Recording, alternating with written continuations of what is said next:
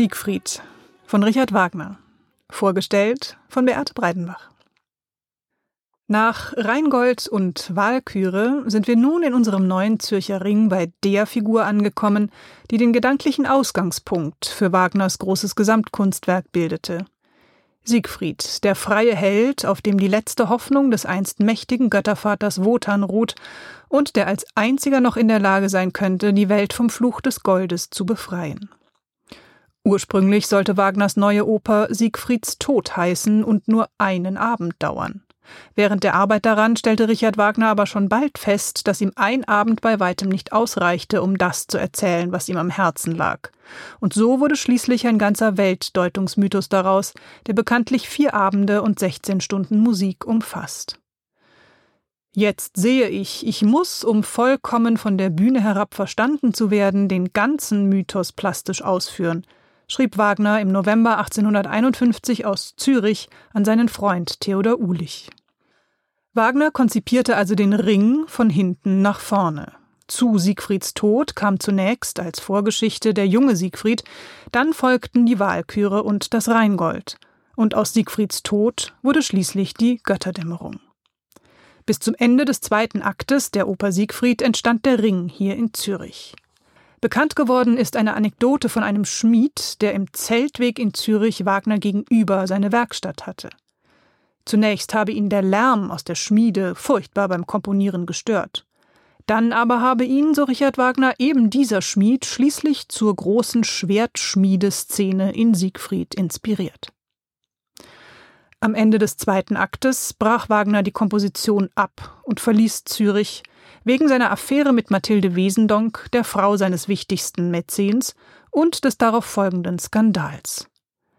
Erst nachdem er zwölf Jahre später einen neuen Gönner gefunden hatte, Ludwig II. von Bayern, nahm er die Arbeit am Ringprojekt wieder auf. Siegfried, das ist der Held, der auszieht, das Fürchten zu lernen der deutsche Held schlechthin, der den Drachen besiegt, später dann auf furchtbare Weise betrogen wird und schließlich selbst sterben muss.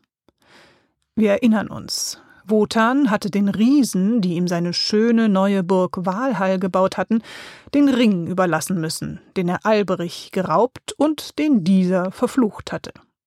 Der Ring verleiht seinem Besitzer maßlose Macht und kann sehr gefährlich werden, wenn er in falsche Hände gerät.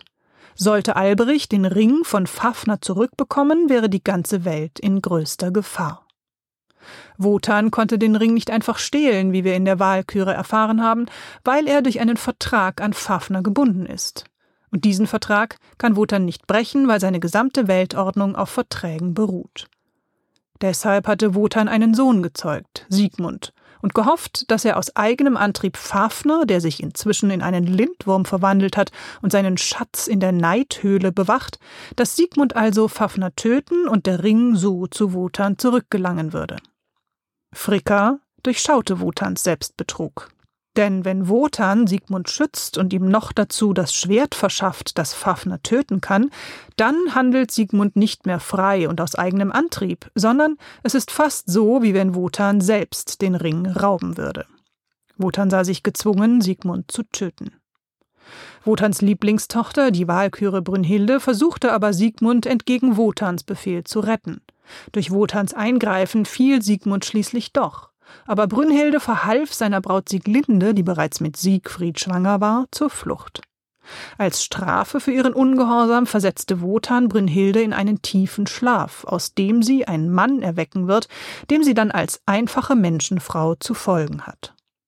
Wotan umgab den Felsen mit einem Feuerring, den nur der furchtlos freieste Held durchschreiten kann.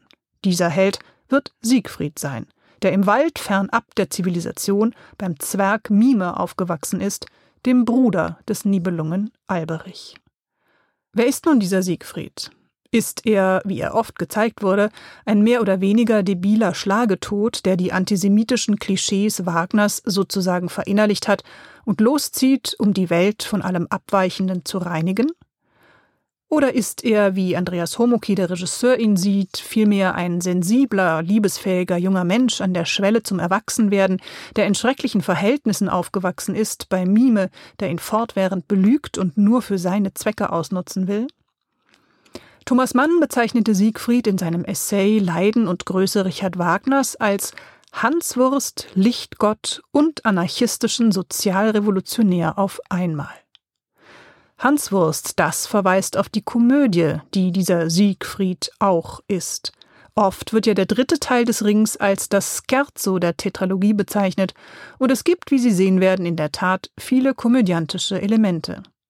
Allerdings bringt Siegfried auch den Lindwurm um und anschließend Mime. Siegfried zeigt sich also wie alle großen Komödienfiguren als eine Verbindung von komischen und tragischen Elementen, wie Regisseur Andreas Homoki betont.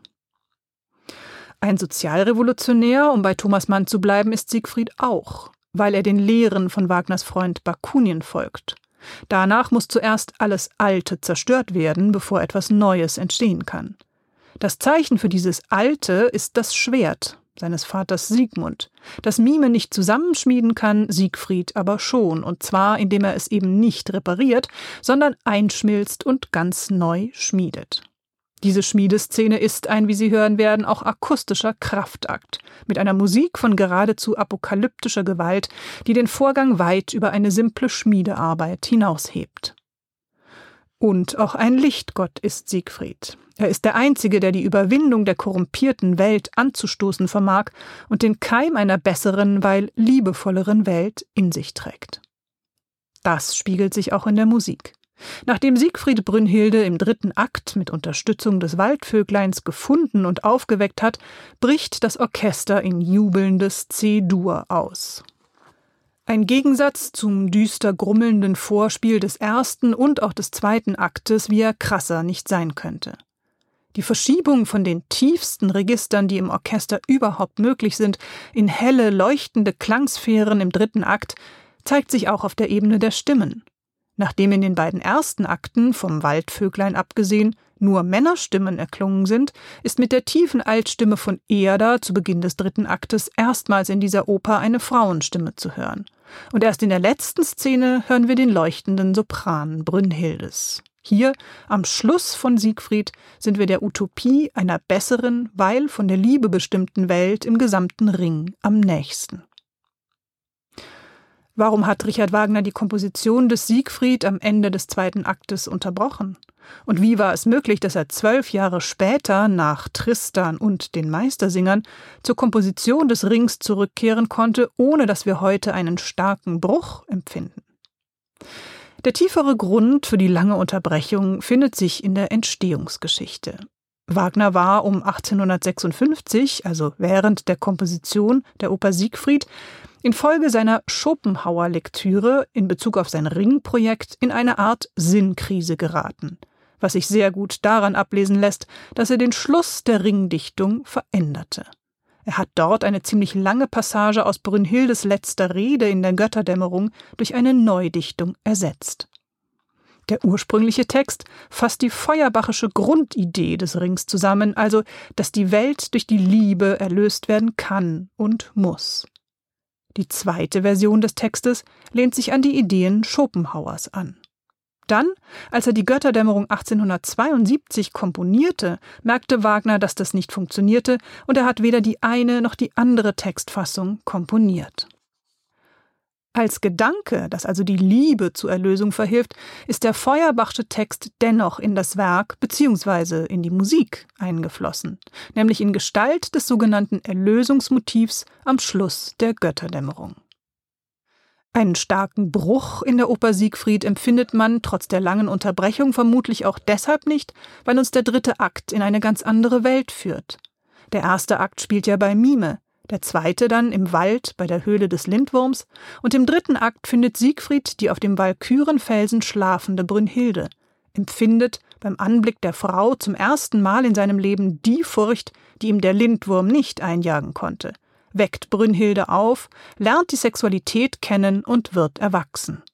Jubelnd besingen beide die Liebe, und für einen Moment scheint es, wie gesagt, tatsächlich so, als könne die Utopie einer neuen, von Machtkämpfen und Vertragszwängen freien Welt Wirklichkeit werden. Regisseur Andreas Homoki und sein Bühnen- und Kostümbildner Christian Schmidt bleiben der grundlegenden Raumkonzeption treu, die wir schon in Rheingold und Walküre gesehen haben, aber sie wird diesem Stück entsprechend modifiziert. Der Bühnenraum der Walküre unterschied sich ja vom Rheingold vor allem durch die Szenen, die im Freien spielten. Dafür gab es fast naturalistisch gestaltete Bäume und sogar Schnee. Auch Siegfried spielt im Freien und auch fast immer im Wald. Dennoch schien es dem Team nicht richtig, dafür die Waldräume der Walküre wieder aufzunehmen.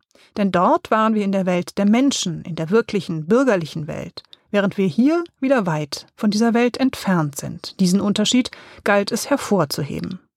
Im Siegfried befinden wir uns in der Welt des Nibelungen Mime, der Siegfried aus höchst eigennützigen Motiven bei sich aufgenommen hat. Darum greift das Team auf die dunkle Bilderwelt von Nibelheim mit den verbrannten Möbeln und Wänden aus Rheingold zurück. Das ergibt eine labyrinthische Welt, die zwar von Nibelheim und der Machtgier der beiden Nibelungen überlagert ist, die aber dennoch Raum bietet für die Komödie und natürlich für einen großen, lustig gruseligen Lindwurm.